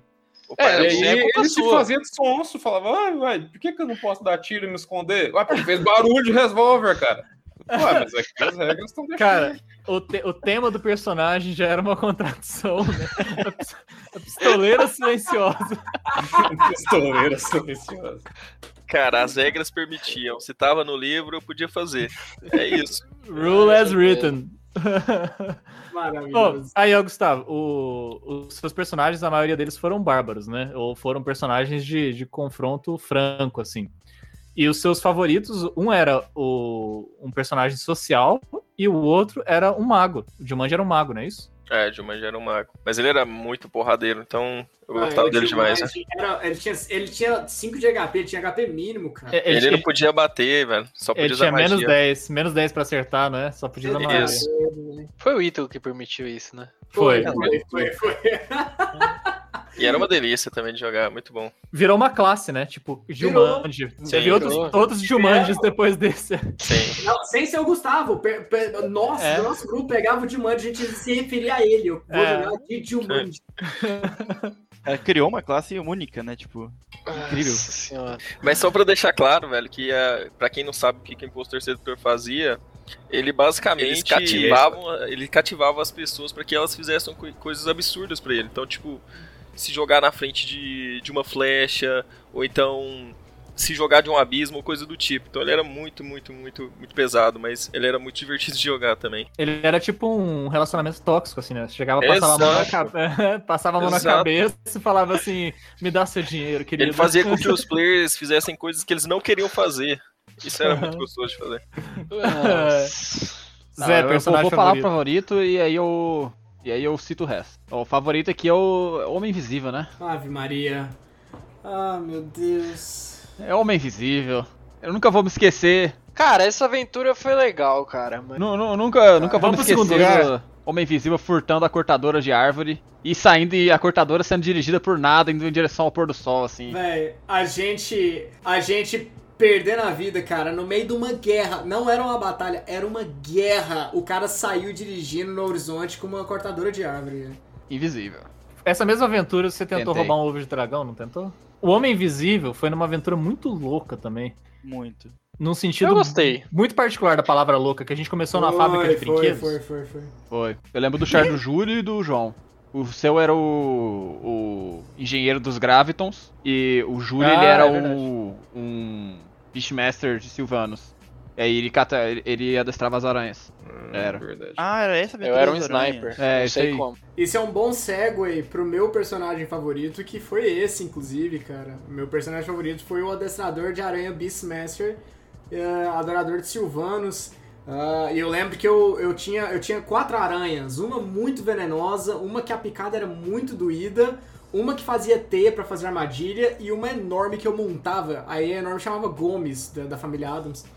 E eu, eu montava ele com uma cela especial que me permitia andar em todas as direções junto com ele. Eu atirava de flecha. Era muito divertido me posicionar no campo de batalha pra atirar com ele. E eu sempre tive, eu sempre tive a thing por, por Beastmaster. Eu sempre adorei jogar de Beastmaster. Sempre que, que eu posso, me vem essa possibilidade. Eu jogo que é muito divertido. Mesmo sabendo da regra não dita que o mestre sempre mata os pets, né? Eu não vou entrar na contradição de que a parte te odeia quando você vai. Porque jogar Beastmaster você tem que dedicar seu tempo, né? É sua ação. Você vai atrás dos bichos, senão você não, você, você não luta com espada, você, você, não, você não faz nada. Seu negócio é andar com os bichinhos, né? Aí se você for atrás dele, o pessoal te, te, te julga porque a gente vai deixar de cumprir a quest principal. Ah, às vezes o mestre arranca seus bichos de você, a for. Isso acontece, mas eu não vou entrar nessas discussões. É bem divertido Beastmaster, eu gosto. Eu coloquei duas menções honrosas aqui também. Aqui tem o Astorio Ramon, que coincidentemente também é um, é um Ranger, mas do Beastmaster Conclave, da Aventura de Salto Marsh. E atual também. E eu separei também, cara, um personagem que ele chegou muito perto de- do ponto que eu queria, assim. Que era o, o Deadpool. Mas ele morreu em uma situação ridícula que tá separado aqui. O Deadpool era um personagem que o conceito dele era ultrapassar a quarta parede. Nossa. Eu não lembro qual que era essa aventura, velho. Era do, era do clone. Ele morreu preso na parede, não foi isso? Esse personagem era muito legal, velho. Era muito difícil fazer aventura, escrever aventura, ter que contar que tinha um cara que ele. Quais eram as Ele magias? tinha uma dele, magia você que ele podia usar qualquer informação extra-jogo. Você deixou isso, Ítalo. Você Parabéns, deixou isso. Parabéns. A minha política na época, igual o, o Homem Invisível, era falar sim, sempre. É só isso, cara. E aí você tem que basear. É, tipo assim, eu quero ser absolutamente invisível o tempo todo. Sim. Só que você não tem duas pernas. Sei lá. Tentar alguma coisa pra. Eu tinha, eu tinha Tiveram quatro de vida. momentos, cara. Eu, eu, eu lembro disso. O Zé, na mesa da RPG, todo mundo rolando dados, o Zé puxava o celular, entrava no Google pra pesquisar um negócio, porque ele sabia que o personagem dele iria saber, cara. Isso aconteceu, velho. Ele podia também desistir de fazer um teste baseado no número que eu vi do dado. Isso é muito Nossa. forte. Ele, ele morreu de uma forma muito ridícula, velho. Eu vou guardar pros momentos lastimáveis que eu separei isso aqui. Qual foi o seu personagem favorito, João? Hum, o Avelino de merda. Não, ave... não, o pistoleiro eu gosto também. ah, não, pior Avelino de merda, velho. Avelino de merda, esse era muito bom, cara. Era horrível. Ah, Avelino de merda não é o. Não é o. Magos. É portunhol. Mago? É portunhol. Só falava espanhol. Campanha inteira falando espanhol. Te lembras, José? Um, um espanhol merda. Cara, eu tomei Verecuerdo. ódio do personagem. Espanhol horrível. Ah, cara, o que, que eu posso fazer? Eu não falo espanhol. Cara, eu gostava dele que eu, eu- ele era como um pai do meu personagem, então. Que era o no. Vocês chegaram a mencionar nos podcasts anteriores, ou eu, eu interpretava o que tinha o item principal da, Da aventura. da aventura. O meu personagem tinha 16 anos, eu acho. E como ele era mago. O RPG era magos, né? Mas ele usava mais de magias, igual o Avelino, ele se identificou. Eu quero adicionar pimenta aqui no próximo tópico, porque eu pedi pra separar o meu pior personagem. Mas eu vou trocar esse tópico. O pior personagem. Hum. É. é. Putz. Ah, vai ser o meu, eu acho, né? Não, não. Vai, vai. Certeza que não vai. Com certeza que não mesmo. Certeza Vou começar então, hein? Vai lá, hein? Ouvidos atentos. Não pensou antes, né? Não pensou. Era uma criança assistindo Soul Eater. Soul é um anime muito massa, ele tem é, personagens muito é, caricatos. E um deles era um, é, era um personagem que se transformava numa espada. E ele era extremamente introvertido. E aí eu fiquei com essa, com essa questão na, na cabeça, assim. E aí eu levei isso pro RPG. Aí eu virei pro Ítalo e falei: Ítalo, posso criar um personagem que a tendência dele é introvertido? Puta, eu lembro disso, velho. Que a sua tendência era não jogar. Exatamente. e Ficou aí, como é, que eu, como é que eu interpretei uma- um personagem introvertido? Eu não jogava, velho. Acontecia essas coisas e eu pensei, velho. Aí eu, eu tinha. Porque a base que eu tinha era, era do anime. E, tipo, o personagem lá ele é super recluso, assim, não falava e tal. Velho, ô, que, que derrota Tendência à ausência. Cara, eu lembro disso. Eu lembro de conversar sobre isso com vocês, eu acho. Um dia depois da aventura. Falar assim, tá introvertido não tá boa essa tendência. Eu acho que, mano, culpa do Ítalo, ele que permitiu. Cara. aí, E eu acho que ele durou até o nível 2. Eu falei, vai dar não, velho. Vou ter que fazer um lanceiro aqui agora. Braço, tô te sentindo ausente. Qual que é o seu pior personagem? Teve um personagem, velho, que eu pensei assim, cara, eu eu tava numa vibe de tentar fazer. Pegar coisas simples do dia a dia pra transformar na- no personagem. Eu não vou cara, eu fiz um personagem fedorento. A habilidade dele era ser fedorento. Não sei se vocês lembram disso. Nossa, eu lembro de um pior abraço. Então fala aí. Mas só pra terminar, tipo, eu lembro. eu- o Fedorento, cara, ele só. Ele tinha uma aura de fedor horrível, vivia no, no esgoto, vivia no lixo e tudo mais. E minhas habilidades tudo em volta disso. Então eu vou batalhar, os caras começavam a vomitar perto de mim e tal. Só que o ruim é que era quase um introvertido, porque ninguém queria ficar perto. Pra que, tipo, criar um, um, um laço de amizade com a party e etc. Então ele foi abandonado, acho que na primeira aventura. Foi muito impraticável manter ele, mas então. Foi tipo assim, foi, foi péssimo. Mas diz aí, Gustavo, qual que você achava que era o meu pior? Cara, eu lembro de um personagem seu que não podia sair no sol e a gente tava numa ilha. E aí, velho, a gente não podia jogar aventura de dia e era uma aventura de vampiro. Nossa, tinha isso mesmo, cara. É verdade, velho. Caralho, o braço andava num saco preto, velho. Eu era o vampiro, era, era um vampiro, velho. Esse, a gente encontrou ele dentro da fenda lá de Faron. Lá no, junto, perto do cara do, do Devorador de Mentes. Esse era o que ele, ele tirou umas três vezes seguidos, assim, um teste péssimo de correr, lembram disso? Uhum. E aí virou uma... virou uma piada entre a gente. Que ele era tipo o puro osso, sabe? Com as pernas fininhas, assim, correndo devagarzinho. assim. E a minha lembrança maior, velho, era que uma- era uma aventura de vampiro e lobisomem e, e a gente não podia sair de dia, velho. Era tipo, Porque não é, não é que eu não podia, não é que a gente não podia andar de manhã. A minha fraqueza como vampiro, pra não foder totalmente com a party, era que de manhã eu não podia atacar, eu era super lento, eu era fraco, não sei o que, eu podia andar de manhã, tipo, com sobretudo e tal. E era ridículo, velho, porque tudo que envolvia o RPG de manhã eu não podia fazer nada. Eu tinha menos pra carisma, eu tinha menos pra força, eu tinha menos pra inteligência, eu era um bosta. Só que batia 6 horas da tarde, entrava naquele período ali de noite, eu virava máquina, porque eu era pistoleiro, tinha duas armas, dava dois tipos rodados, era muito forte. Só que era muito pontual, né, cara? Não é sempre que você tem a noite pra ficar esperando o momento de ataque perfeito. É, geralmente não tem, E, né? a- e aí o resto dos humanos da parte quer dormir também, né? Ixi, já jantei, brother. Vai dar não, velho. Bora, bora, gente, agora Vai começou a hora, vamos lá. Véi, era desse jeito. O Braz acordava pimpadão, tipo, é isso, à noite é uma criança. A gente já tava turning in total, velho. A galera com o chazinho de camomila na mão, assim, né? Agora não. Ó, eu vou passar pro, pro Zé e pro Gustavo. Fiquem à vontade pra falar os piores personagens de vocês, que pra mim esses dois são assim, os, os grandes criadores de personagem dessa mesa, porque Eles vão batalhar aqui agora. eles unem elementos que são aparentemente. Ó, eu, queria, eu quero aproveitar que se o Zé não citar o pior personagem dele, é que eu, que eu, que eu, que eu lembro momentâneo, acho que foi assim, quebrou todas as, as possibilidades de, de imagem e de qualquer coisa, eu vou apelar. Nem sei tá É, falando. eu acho que tem. Eu separei duas categorias aqui de pior personagem. Tem uma categoria de personagem que ficou um lixo pra jogar, que eu odiei jogar, e tem um personagem que é, que é o prêmio Querendo ou não, vocês vão assim. falar do, do, do hippie que esticava, que esticava os dread, que enxergava um crocodilo. Ele tinha um tema ali que era o bicho era meio drogado e tal. Ele Puta tava. merda! É, ele tava. ele Esse tinha uma era o tema dele, velho? Ele tinha uma coletânea. Licença poética. Ele era o Bob Marley, pô. Se tiver algum Porra. hippie escutando a gente aí, eu quero pedir desculpa. Porque na mesma frase ele falou: meu personagem era um hippie, então ele tinha um tema, ele era meio drogado. Ó, se mandarem e-mail, eu respondo com o endereço onde ele tá, mora, de Tá- boa, tá? tá- ele, tá, ele tá na coletânea ali, né? Aí tem, mas, mas acho que o prêmio, o prêmio Incoerência vai pro Homem Café, cara. Que ele era um. Ele era inspirado naquele quadrinhos do Romanticamente Apocal- Apocalipse, só que ele foi um pouquinho misturado com elementos que eu não sei de onde é que eu tirei. Ele era um cara que tinha sangue feito de café, só que o café ele era ácido. E aí ele tinha sempre uma caneca que brotava café permanentemente, na qual tinha, nessa caneca também, que era uma outra magia dele, um peixe gato que dava conselhos pra ele nadando na caneca. Ô, quem usava droga era você, velho.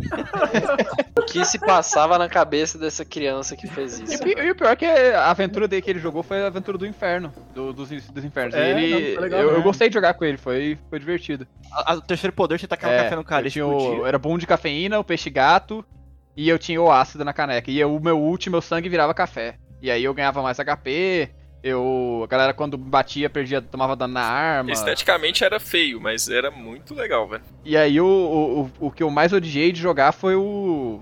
A época que a gente resolveu criar um sistema Age of Empires. De todo mundo criou os personagens e eu resolvi assim, ai, Age of Empires aqui, cada um vai comandar sua aldeia. Vou criar um personagem que bufa a aldeia.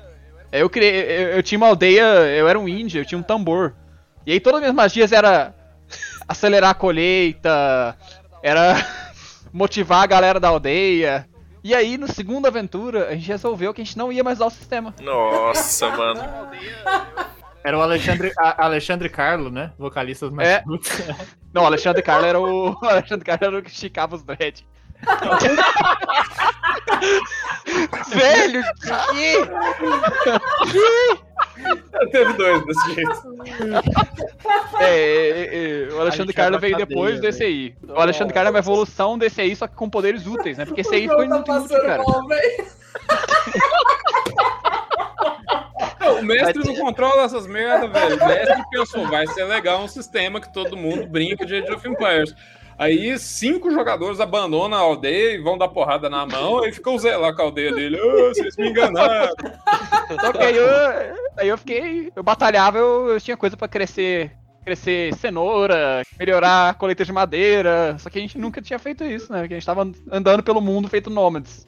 Essa história do, do Alexandre Carlo aí me lembrou o personagem do Ariel. Antes de perguntar pro Gustavo qual que é o, o pior personagem pra ele. É, Ariel quer dar seu depoimento aí, é uma história muito triste. Qual? Eu tenho certeza que o Ito vai botar uma música bem triste de fundo pra a história do personagem do Sol.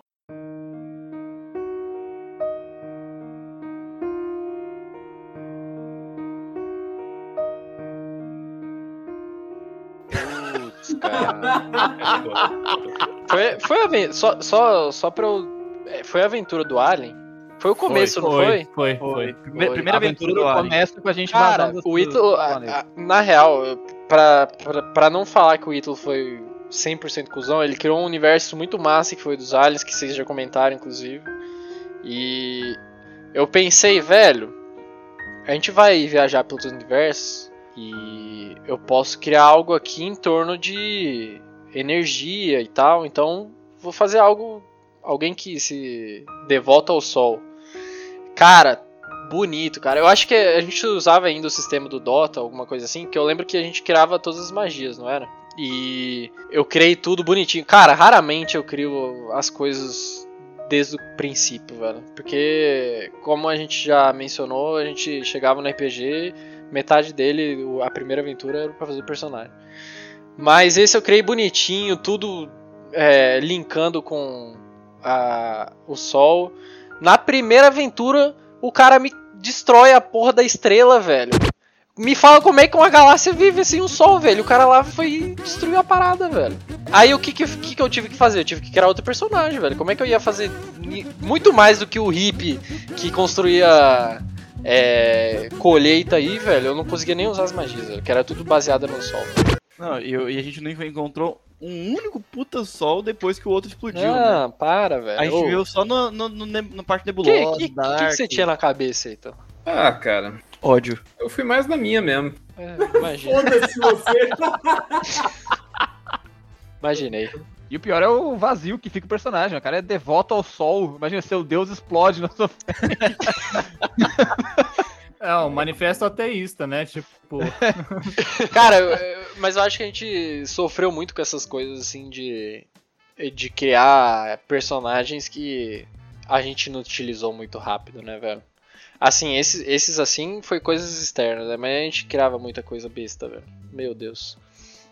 Eu tô, inclusive, eu estou muito curioso pra ver qual vai ser o pior personagem do Gustavo. Olha, o problema é que o meu também. Na minha mão, é, velho, eu tenho muito personagem ruim mesmo. Muito. A maioria deles esteticamente ruins. Por exemplo, eu tenho o Homem Cego, que era um homem que andava com dito. Com man, é o Dito, Era o Monkey, é. Era Monkey, Monkey. velho, não era? Não, não, não. Oh, o Homem da Língua, velho, que usava a língua de Kashkov, vocês lembram disso? Era o Lick Tag. É, o Link Tang. Tang, o Link Tang. O cara fez o Link Tang Pokémon, velho. Fiz O. Ente, velho, o Ente do Senhor dos Anéis, a Não, não. árvore. Mas ele, que ele usava montaria. Aí ele montava o mamute. A Não, mas árvore ele foi montada. evoluindo, ele foi evoluindo. Era pra montar no dragão no final, mas não deu tempo. Enfim, acho que o pior, velho, que eu lembro é o Homem Tatu. O Homem Tatu é uma das mais- maiores aberrações que eu criei, porque ele não fazia sentido nenhum, absolutamente nenhum, tanto em estética quanto em, em jogabilidade, era horrível. Mas eu tive, eu lembro também do F-Alts, que era o lanceiro feio, não sei se alguém lembra desse. Eu tinha, eu tinha tirado seis em, em aparência. E na primeira, primeira aventura eu, eu fui torturado e perdi mais três. Eu fiquei com três de aparência. E aí eu era muito feio, velho. Era O cara muito era revoltante, velho. Na época que a aparência ainda era um atributo, né? Que todo mundo Era só um atributo, zoava. exatamente. Na época era um atributo. Mas os que eu mais menos gostei de jogar foi com certeza o Orc, a Orca, na verdade. Não sei se vocês lembram disso. Tinha duas que era de cabeças. um Warcraft building, mais ou menos, que a gente fazia. E aí os poderes dela era é, fertiliz- fertilizar outras orcas. Não sei se vocês lembram disso. Era muito, era muito meu ruim. Deus. Era muito ruim. Mas era. Mas é isso. É, é toda a raiz de todos esses problemas é que o mestre deixava as pessoas fazerem o que elas quiserem. o que elas queriam. Cara, mas eu acho que foi Ah, ali, eu foi ia- ali que eu desenvolvi a minha criatividade, cara. Porque eu, Eu ia queria, ficar calado. Ó, eu queria ia- desenvolver o personagem mais diferente possível que ninguém tivesse feito. E, tipo, velho, é muito difícil você fazer um personagem que ninguém fez. É verdade. A culpa não era só o mestre que deixava fazer tudo, cara. Eu pensei o personagem da gravidade direitinho, cara. Eu pensei eles aí, não, não, não tem como ter sido o jogador que zoou. Esse foi de longe. Esse foi meu, personagem, meu pior personagem. Meu primeiro personagem foi o meu pior. Eu não fazia nada com a gravidade. No final do no, no late game eu era só um ninja. Eu subi os negócios lá com o item mágico. Eu abdiquei totalmente de usar a Mas ele era legal, velho. Era maravilhoso, velho. Ele era muito bacana de jogar, só que o negócio é que nas esferas, no, no, no modelo de esferas, todo mundo se dedicava muito a isso. E eu tava vendo ah, o Zé com esfera 4 de fogo, soltando sol, Hadouken nos caras e tirando, tipo, um dado absurdo de dano. Eu tinha quatro esferas de gravidade também. E o que eu fiz foi esconder uma tranca de janela quando a gente tava tentando invadir a casa de alguém. Vocês lembram disso? Eu lembro a gente. A gente quebrou a tranca da janela para tentar invadir, e a, o pino que trancava caiu no chão, o cara acordou, foi lá para ver. E pra gente manter nosso, nosso stealth, eu usei quatro esferas de gravidade. Rapaz, demorava demais pegar quatro esferas. Ainda gastamos uma, uma parcela enorme de mana para empurrar o pino de 20 gramas pra debaixo da mesa pra ele não ver. Foi isso que eu usei minha esfera de gravidade, cara. Foi pra isso. Não, não dá, não dá. Esse tipo personagem foi. Foi, foi Cara, uma é- expectativa gigante. Essas cenas a gente que tinha que ter gravado, velho. Porque o ódio do Júlio com o Ítalo era, era algo único, velho. Era genuíno, Nossa, né? Era velho. genuíno. É um trade-off, né, cara? É... Você aceita mais liberdade por menos sistematização. Nem todas as suas magias vão estar previstas no sistema, você não sabe quanto dano você vai estar. Mas você pode, em compensação, criar suas próprias coisas. Às vezes vai ficar bom, às vezes vai fazer merda nenhuma.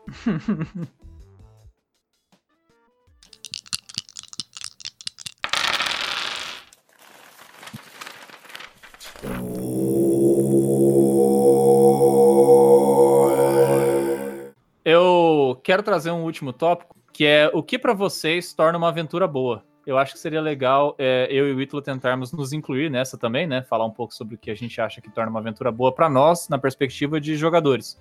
Então, começar por você, Júlio. É, se você quiser usar exemplos, fica à vontade, mas conta aí pra gente o que, que faz uma aventura boa pra Ah, você. Uma aventura boa pra mim é a que desde o início implica os personagens na trama principal. E não na questão de só de, de moldar a aventura a um nível em que os personagens tenham que engajar nela. Ah, mas colocar riscos envolvendo eles eh, se recusarem a fazê-lo. E riscos reais, porque grande parte das aventuras em que os personagens vão, eles são contratados, tipo é o caso de, de Shoot. Eles são contratados pra ir lá e deter alguma coisa que está acontecendo, uma maldição, algum inimigo. E aí acontece que as pessoas vão pro continente e não tem um senso de urgência, não tem um senso de vamos calcular quantos dias leva, fica desprendido disso. E eu fui perceber esse detalhe só recentemente quando a gente começou a jogar a aventura de chute pela segunda vez, em que a gente, uma parte mais experiente, com personagens de nível alto que já morreram, eles estão sendo acometidos pela maldição da, da, da ressurreição. E aí eles têm os dias literalmente contados. Aí é a primeira vez que eu tô me vendo, a gente calculando o mapa e pensando, cara, 15 dias é muito tempo, não dá pra gente ir lá, vamos pensar em outro lugar, de- deve ter alguma outra pista que a gente possa perseguir. Então esse senso de urgência, esse senso de implicação na aventura, dá um sabor muito especial. Por mais que algumas pessoas ah, possam se sentir feridas, porque, né, tem gente que tá anelora, ela, ela vai morrer, não- ela, ela não tem a menor chance. Massa. Brás, já que você foi citado, né? Você tem direito de resposta. Tô brincando. O que, que faz uma aventura boa pra você? Quando você mandou essa, essa pergunta pra gente pensar, eu fiquei pensando na relação que a gente tem tanto na- nas lembranças que a gente cria da- dos melhores momentos, né? Quanto dos personagens, quanto o que, o que, o que, qual que foi o em comum entre todas elas. Primeiro, a primeira coisa que eu percebi foi a questão da gente realmente mudar a história dentro do RPG. Entendeu? A gente deixar uma marca, a gente criar um lore que vai fazer parte do RPG. Porque antes a gente, eh, muitos RPGs a gente só passa, resolve, vai pra frente e, e o assunto morre e é isso mesmo. Acabou. É um começo, meio fim e acabou. Nessas últimas aventuras que a gente, principalmente nas do D&D, eu, eu senti que a nossa presença ficou fixada. Entendeu? É, a ideia de que Porque- você muda o mundo, né? É, porque dá a impressão que a gente realmente tá vivendo a vida daquele personagem e quando alguém tá, tipo, numa situação muito tensa, ou então quando o personagem morre, a gente fica muito chateado, não só por ter perdido, mas porque, tipo, ah, perdi um, alguém que dá pra me ajudar nisso, vai fazer falta naquilo, e como é que vai ficar essa situação agora? Então, assim, acho que a hora que a gente começa a pensar mais nisso, as coisas marcam mais. Legal. É, Gustavo, qual que é o ingrediente de uma aventura boa pra você? Cara, eu, eu tenho um pensamento um pouco diferente. Eu acho que muito, muito do que define como vai ser a aventura é dado pela trama que o mestre vai criar. Então, eu acho que isso é pelo menos 70%. A trama, os plots que ele vai criar e, é, e os outros 30% seriam o que vai acontecer com os personagens a partir disso. Então, o que eu penso é que nesses 30% estão envolvido mais que o mestre narra. Então, é, são as ações épicas que os jogadores tomam, são as loucuras que eles fazem, são as, as conversas, é, enfim. Então eu acho que é isso que define, cara. Um uma parte grande, significativa, é a trama que a gente está envolvido. E uma parte menor, mas significativa também, seriam os jogadores. Uhum, sim. Para você, então, o jogador tem uma parcela menor de contribuição do que o, o mestre. É, no final das contas, eu acredito que sim. É, uhum. As lembranças maiores que a gente tem são do, do, das coisas épicas que os jogadores fazem, e não da trama. E isso é o que impacta mesmo. Mas com relação à aventura, o jeito que eu acho melhor é quando a trama é bem feita, quando existe uma trama bem feita e etc.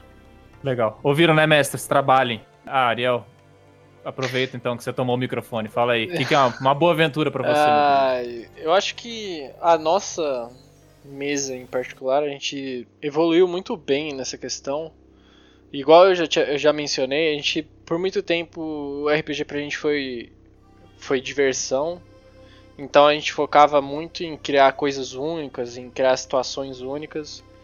E hoje eu acho que a gente é muito mais voltado a criar personagens, criar é, camadas. E eu acho que vocês já mencionaram também nos podcasts anteriores, e eu quero reforçar isso, que é o fato de você. O, o Brás também já falou agora, que é o fato de você não se apegar também só aquilo que o, o mestre está te narrando. É você entender o que você quer pro seu personagem e você buscar isso, você virar pro mestre e falar, ó, eu queria visitar tal lugar porque eu acho que vou encontrar tal coisa que vai interessar o meu personagem. E a partir disso, você dá também é, munição para o mestre criar um lore em cima disso. Então, não se apegue ao, só as informações que o mestre te dá, porque você também faz parte da, da história e você com certeza vai criar braços para que a história se torne muito mais rica. Eu acho que parte muito. Hoje eu vejo que a forma como eu gosto de jogar é, é quando os personagens se dedicam a isso. Ítalo, você vai me dar licença para dar prioridade aos nossos convidados? Acho que eu vou colocar dois, duas coisas novas aqui. Uma coisa eu acho que o jogador, para ele gostar de uma aventura, ele tem que gostar do cenário. É, porque eu particularmente tenho isso, assim. Eu sempre odiei, vocês sabem que eu odeio jogar RPG atual. Sempre, eu sempre fui contra a RPG atual. A gente sempre acaba na prisão. Porque o RPG sempre quer fazer uma coisa meio fora da lei ali. E aí, eu, acho que o sistema tem uma certa contribuição nisso. E aí eu vou citar o sistema do RPG que simulava a vida real. Que o João era um fotógrafo, eu era um advogado. Meu Deus. esse, acho que esse foi o pior sistema que a gente já fez. E Call of Cthulhu é... pra você? Call of Cthulhu é bacana? Mas Call of Cthulhu tem um elemento fantástico. Aquele lá não tinha nada de fantástico. Certo. Vocês fizeram é... RPG de vida real, honesto, cara? Era vida real. Sim, era, era meio gangster, assim, né? Era meio... Era uma bosta. Real. Era uma bosta. No, no final, então, converge pra ser culpa do Ítalo, né? É. Não, não, é essa, essa que a gente compartilha aí, porque eu também contribuí com esse RPG. E, dito isso, eu acho que o sistema ele faz uma grande diferença, porque principalmente no sentido de que você jogar muito um sistema, é, você pode acabar enjoando dele, mas isso faz com que os jogadores dominem muito as regras. E eu acho que isso deixa um pouco menos burocrático, sabe? Uhum. E, mas é, é, também importante que os jogadores às vezes abdiquem um pouco das regras, assim, sabe? Tipo, mesmo que o mestre esteja falando alguma coisa, aconteceu, mesmo que aquilo não seja exatamente como está escrito no livro, é importante que siga. Mas eu acho que quando o sistema é novo, você fica muito picado, você ficar parando, ficar. Às vezes você tem que consultar o livro, isso aí eu acho um pouco chato. É... Mas hoje em dia eu acho, eu acho que, que, no fundo, as aventuras que a gente mais gosta são as aventuras em que, o, em que a gente acaba lembrando dos personagens, assim, seja é, porque ele era. Porque, por exemplo, o Homem Tatu do Gustavo ele é um personagem super marcante, assim. Não tem como você esquecer do Homem Tatu, tanto que ele lembrou como pior personagem. Mas talvez é, ele não tenha gostado. Ele, ele não tenha a devida profundidade que ele deveria ter como personagem.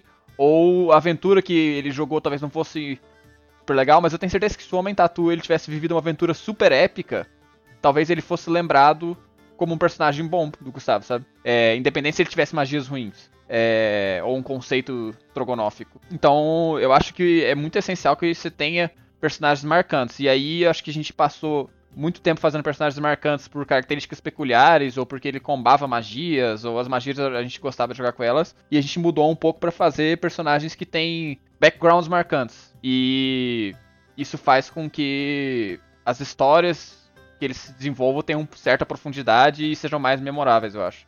Até às vezes do que personagens fantásticos. Legal. É, você falou que eram dois tópicos, né? Veja se eu consegui acompanhar então a divisão entre eles. São é dois tópicos novos: cenário e sistema. Personagens. Ah, cenário e sistema. Cenário e sistema. É que personagem o pessoal tinha falado já. Ah, certo. É, eu acho que falta só você então, Ítalo.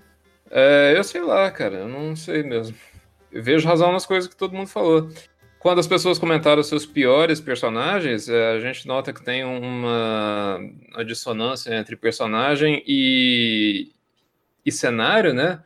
O personagem do Ariel era voltado para o sol, o cenário não estava condizente, o sol explodiu, ficou sem cenário. O do Zé também, ele queria criar uma vila, todo mundo largou, ficou para trás. Então, acho que eu tenho que dizer que cenário é uma coisa importante. Mas o que é cenário? No final das contas. O cenário é estética, né? O cenário é. Se o cenário é de terror, você cria um personagem de terror com um background de terror que tá condizente, as coisas todas andam suave e, e todo mundo se diverte. Bons personagens que a gente citou aqui agora também tinham uns galhofas e tal. Então, não dá para dizer. Eu gostaria de, enquanto mestre, eu gostaria de dizer que para mim a coisa mais importante é narrativa, história e tal. Mas como tem personagens galhofas que eu concordo que ficaram muito legais, não tem. A história não é, não é imprescindível. O que é imprescindível é todo mundo estar tá na mesma página e, colaborando para criar um clima que as pessoas achem interessante. Criar uma estética, criar um, um quadro engraçado, todo mundo se divirta, criar um, um, negócio de terror, todo mundo tá ali sério para fazer um negócio mais aterrorizante possível. Então, para mim é isso, é todo mundo tá na mesma sintonia. Eu acho que RPG é mais colaboração do que qualquer outra coisa. Que bonito. Olha quem tá falando de ajustar as expectativas agora. Eu acho que o que contribuiu pra gente chegar talvez um pouco a essa conclusão foi o fato da gente aderir ao Roll20, né? Porque antes a gente fazia. A gente não, né? O Ítalo fazia um, um mapa muito. Como é que eu posso dizer? Singular singular, né? E, Como e assim? o Roll... eu acho que o Roll20 ele te dá muita é, ele te dá muita ferramenta para que o personagem ele entenda o, a, é, o mundo que ele tá vivendo. Lógico que a imaginação conta bastante, mas ele te dá bastante liberdade para você explorar mais situações detalhadas.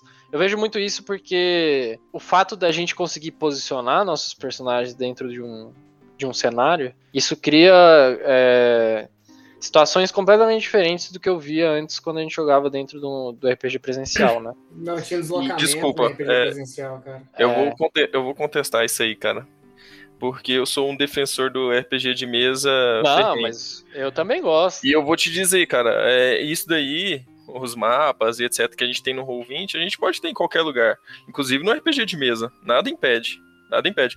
A única diferença que eu vejo do RPG de, de mesa pro online é que se a pessoa não concentra é, no RPG online, ele perde a história e acabou. Ele não, não se situa nunca mais. É. E no, no presencial, a gente tinha um. um- como, como que eu posso dizer? A gente tinha uma, uma brecha pra, pra se perder um pouquinho, mas opa, peguei ali, vambora e continua. Pra dar um alt tab. né? Mas, é, exatamente. Mas eu, eu, eu sou muito. Eu prefiro muito o RPG de mesa, até porque eu acho que a maioria dos problemas que a gente tem no RPG online, que é o de comunicação principalmente, a gente não teria no RPG de mesa. Eu concordo, É, cara. Enquanto mestre, eu prefiro muito mais presencial, porque tem o feedback ali dos jogadores na hora. Eu acho que o mestre mestra muito melhor presencialmente. É, a gente pode. é, Anota aí, cara. Isso é tema de episódio. A gente tem que falar sobre isso, porque eu acho que tá todo mundo numa situação de ser forçado a usar o Roll20. A gente acabou migrando, né, pra Roll20 ou qualquer outra ferramenta de mesa virtual. A gente acabou migrando antes, né, por causa da distância, da conveniência. Mas acho que hoje é quase todo mundo joga RPG em mesas virtuais. E dá um episódio inteiro só pra gente falar sobre as vantagens e desvantagens que tem na, na mesa virtual. Inclusive, eu queria que a galera comentasse aí que dia que vocês jogam, velho. Porque a gente entra no Roll20 domingo, velho. E é um, um lag, velho. Todo mundo, Não todo é usar possível, velho. Parem de Passa- usar o Roll20 domingo. Me deixa aí. Por favor, velho. Pra passar a agenda, va- vamos organizar, cada um vai ter seu dia. É, É. isso aí, velho. Não, sai do, sai do Roll20 no domingo, galera. Pelo amor de Deus. Tá complicado. Massa. Eu Não, não é isso não, não é isso não. Uh, um pequeno adendo para um episódio que foi requisitado pelo Nicolas. Uh, alguém gostaria de explicitar? E o, acho que o Ítalo seria uma pessoa boa de falar esse episódio do Ítalo do Mal aí. Ah, é verdade. É, não, a gente tem uma menção honrosa para fazer. Que é um momento lastimável que, infelizmente, a pessoa nem tá aqui para se defender, mas a gente tem a vítima, né? Então, vamos dar Mas ele voz não a- tem o que se defender. A real é essa, né? Bom ponto. Bom Ah, ponto. Acho que. o- Gustavo, você nem sabe disso, né? Não sabe. Provavelmente não. Provavelmente não. Ah, vou É contar pro, sorte, é sorte sua. Eu vou contar pro Gustavo, então, porque essa é a evidência cabal, fatídica, última, de que tem alt-tab acontecendo nas mesas virtuais. Que é. A gente estava jogando e aí os personagens estavam travando uma batalha num corredor. O que importa é que o personagem do Ítalo tinha. Ele, uma das magias dele era criar clones de si, sabe? Sim. E o intuito era criar uma distração. Então ele criava clones que morriam em um ataque, mas isso pelo menos deixava o inimigo atordoado e tal. E aí, na ordem de, de jogada, tava assim: o Ítalo, logo depois vinha o Nicolas. Logo em seguida, uma rodada depois. E aí, o Ítalo, na rodada dele, criou os clones para distrair os inimigos, porque ele viu que a coisa tava ficando feia, tinha muitos inimigos, né? Tava em desvantagem numérica, a situação tava ficando apertada, e a ideia era sair de lá. E, e ele criou e saiu. E na rodada seguinte, o Nicolas estava na alt-tab e voltou. Inclusive, teve um som de anime, né, ao fundo, que apareceu aí. Teve, teve, teve. É. Oni-chan! Exato. E aí ele voltou pro, pro, pro ouvinte, eu cobrando ele, falando: E aí, Nicolas, o que você vai fazer? Aí ele olhou no, no mapa e tem os tokens lá, né? E aí ele olhou o token e viu que tinha um Ítalo do lado Um dele e um outro cima. distante com um íconezinho, né? De uma caveira, que era o clone. É só um ícone que eu tinha colocado pra diferenciar o clone do original. Aí ele virou e falou: O quê? Vou atacar o Ítalo do mal. Ou seja, um turno depois ele destruiu a estratégia do Ítalo. Acabou. Não, em um turno ele matou dois turnos. Ele comeu duas rodadas em uma, foi incrível. Fica a Exato, dica aí, é. galera. Não Presta faz touchtab, não. O alt-tab é real, gente. A gente tem que aceitar. Não tem jeito. O alt-tab existe tanto no jogo online quanto na vida real, porque Exatamente. o mestre, é o mestre falando e o cara no Instagram.